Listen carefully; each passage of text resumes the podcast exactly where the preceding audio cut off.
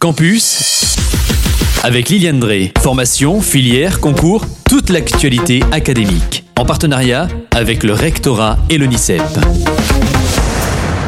Vous êtes sur Radio Aviva et bienvenue dans Campus et bienvenue Liliane, bonjour. Bonjour Kylian, bonjour à vous tous. L'objectif de 10 000 pas par jour serait recommandé par l'Organisme mondial, l'Organisation mondiale de la santé pour se maintenir en bonne santé. Mais ce chiffre serait également issu d'un slogan publicitaire des années 60. On va voir cela ensemble. Explique-nous tout, s'il te plaît. C'est vrai que c'est étonnant parce que depuis qu'on parle de ces fameux 10 000 pas, alors un premier constat 78% des Français feraient moins de 10 000 pas par jour ce fameux objectif fixé par l'Organisation mondiale de la santé. En fait, faire 10 000 pas par jour, c'est rentrer dans les mœurs. C'est même souvent affiché par défaut dans les applications de smartphone.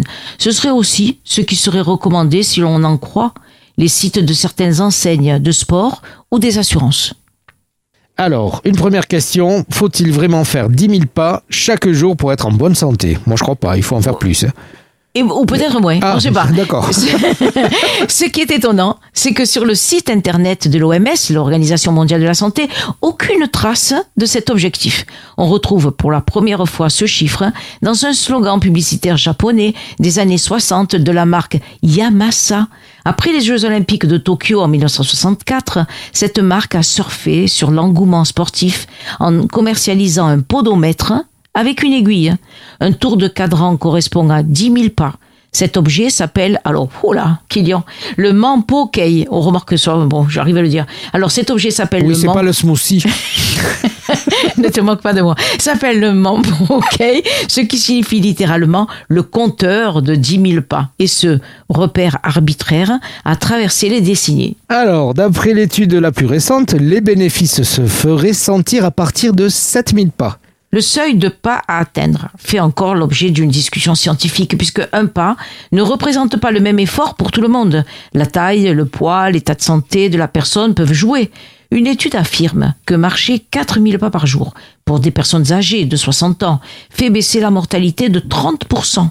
La plus récente, celle qui a été menée par l'Université de Massachusetts, dit qu'il faut viser 7000 pas, quelle que soit la cadence. Et dans cette étude, faire 10 000 pas par jour n'était même pas associé à une réduction supplémentaire de mortalité.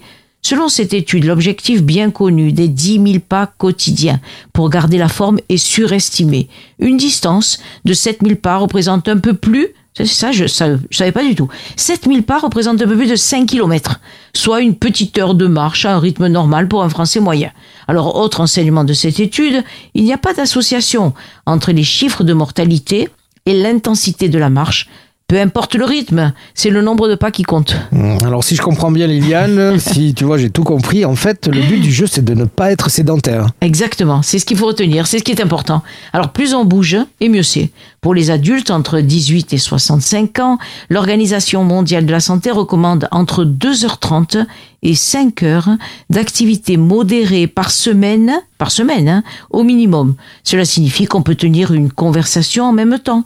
Mais si vous aimez l'activité plus intense, l'OMS préconise au moins entre 1h15 et 2h30 parce que l'activité intense hebdomadaire, quand c'est intense, c'est-à-dire qu'on transpire beaucoup et qu'on ne peut pas discuter en même temps, on est trop essoufflé pour discuter. Donc il faut voir ces nouveaux repères comme une motivation c'est toujours pareil, hein.